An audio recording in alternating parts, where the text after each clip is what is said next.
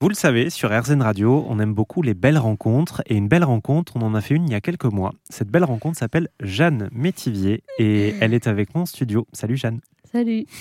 Alors Jeanne, on t'a connue par l'intermédiaire de la fédération Trisomie 21 France, puisque tu euh, participais à plusieurs événements euh, avec eux. On avait rencontré à l'époque Bernadette Céleste, hein, qui avait parlé de toi à notre collègue Emeline, qui ensuite nous a parlé de toi, et c'est comme ça que tu as été recrutée à RZN Radio. On est donc revenu euh, avec Bernadette, on l'a recontactée et elle est avec nous en studio. Bonjour Bernadette. Bonjour. Comment ça va? Va bien. Alors Bernadette, le fait de voir Jeanne aujourd'hui, journaliste à RZN Radio euh, depuis quelques mois, suite à nos échanges, qu'est-ce que ça suscite pour vous? D'abord, je voudrais vous remercier. Je suis tellement contente, tellement contente de constater que Jeanne, euh, avec le désir qu'elle avait de faire la radio, a trouvé effectivement des partenaires qui lui donnent toute cette chance. Euh, J'irais, euh, je voulais d'abord remercier effectivement euh, tous ceux qui ont participé à cette mise en situation professionnelle de Jeanne. Très très contente de voir que ça débouche sur du positif pour elle, ce dont je ne doutais pas, mais c'est vrai que à Trisomie 21 France, on a toujours attaché beaucoup d'importance à la valeur de l'autodétermination, à la valeur du choix des personnes, aux prises de risques que ça engageait quelquefois et de voir qu'effectivement il y a des prises de risques qui peuvent apparaître grandes aux yeux de la société mais qui débouchent sur quelque chose de positif comme Jeanne aujourd'hui en situation professionnelle que ce soit ici ou que ce soit quand elle a fait le doublage pour le film Alexa, euh, je crois que c'était des risques qu'il fallait prendre et je suis contente qu'on les ait pris et que Trisomie 21 l'ait accompagné pour pouvoir justement prendre ces risques-là. Je me permets une petite correction, c'est le film Valentina, je ne Ah crois oui. pas Alexa. oh, euh, oui, vous avez tout à fait raison. Jeanne, de ton côté, euh, euh, pour que bah, les gens qui te rencontrent aujourd'hui dans ce, dans ce reportage, qui n'ont pas forcément déjà écouté ton podcast, hein, Le cœur de Jeanne, qu'on retrouve à l'antenne, mais aussi euh, dans, sur les plateformes d'écoute, pour ceux, celles et ceux qui ne te connaissent pas, en quoi est-ce que c'était un objectif pour toi de, de travailler à la radio? Ah bah, C'était un objectif depuis déjà mes 15 ans, donc depuis le collège. Et euh, bah, j'ai pu faire euh, une formation en studio École de France. Et ensuite, après, j'ai fait pas mal de stages autour de la radio. Et maintenant, bah, je suis là, à RZN. Et est-ce que tu es... euh, euh, bah, c'est une question que je te pose à toi, mais que je pourrais poser à tous nos collègues journalistes. Est-ce que, est-ce que, c'est, est-ce que tu es fier aujourd'hui de pouvoir exercer ta profession de journaliste? Ah, je suis vraiment super fière Pourquoi? d'être journaliste. Pourquoi euh, Pourquoi ça te plaît de faire ça? Euh, bah, déjà pour me faire entendre et aussi pour donner un peu d'espoir aux gens euh, qui sont porteurs de trisomie ou pas. Bah, allez-y. Euh, vraiment allez-y, osez prendre le micro et allez-y quoi. Euh, Est-ce que vous avez d'autres euh, exemples à la Fédération Trisomie 21 euh, d'intégration à la société par le travail, en, tout cas? Oui, bien sûr. C'est vrai que on a été les premiers, par exemple, à développer des ESAT sans qu'il y ait un lieu de travail, mais pour accompagner les personnes à travailler en milieu ordinaire. Euh, dans la région parisienne, euh, on a le vice-président professionnel, euh, personne concernée de Trisomie 21 Paris, qui travaille à l'hôtel Ibis euh, et depuis plus de dix ans.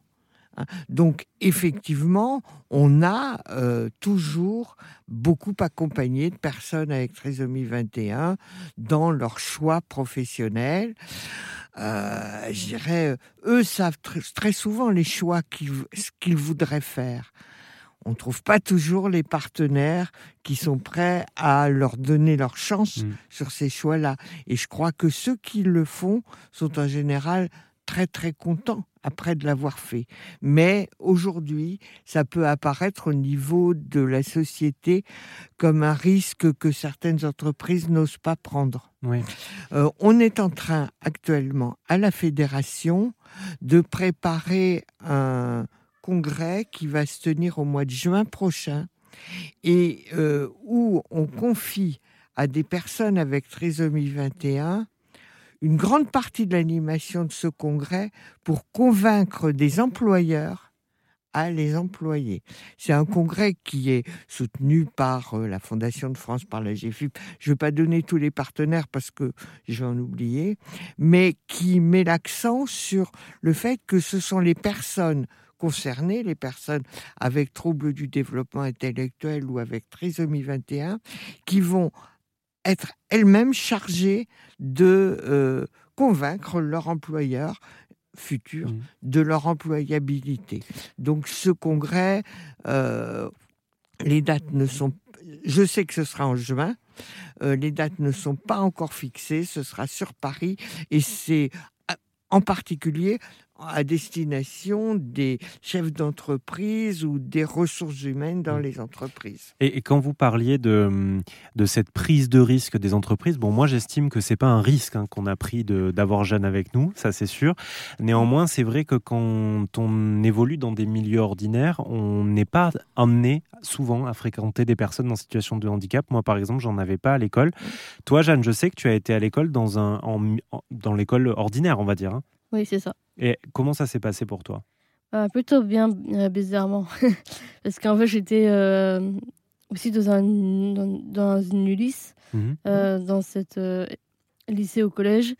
Et c'était super bien passé. Et là, le fait d'être d'arriver dans une entreprise, parce que, alors je crois qu'avant la radio, tu avais déjà travaillé dans la restauration, il me semble. Oui. Euh, mais arriver dans une entreprise euh, comme ça, est-ce que c'est, est-ce que ça se passe bien pour toi? Est-ce qu'il y a des choses qui te dépassent ou, ou ça va? Euh, moi, ça va. Mais c'est surtout par rapport à l'écriture quand même. Par rapport à l'écriture? Ouais. Euh, quand on doit, tu dois écrire tes questions, ce genre de choses? Ouais, ça me, bo- ça me demande beaucoup, beaucoup de temps pour, euh, pour faire mes questions.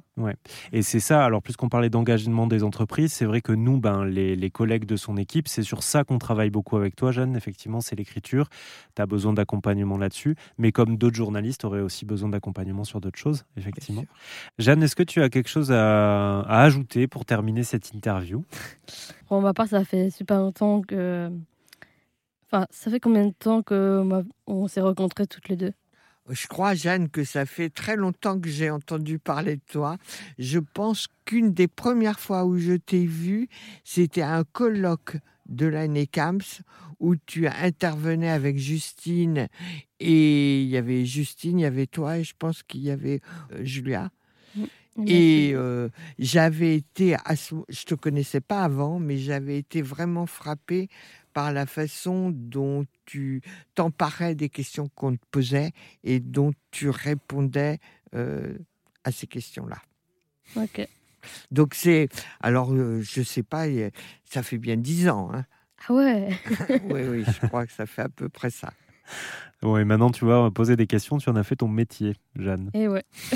Comme quoi, la boucle est bouclée, je pense. La boucle est Ah, ça, bouclée. c'est sûr. Maintenant, c'est Jeanne qui me pose des questions. Et ouais. Merci, euh, Bernadette Céleste, d'être venue nous voir sur RZN. Merci. Ah, merci.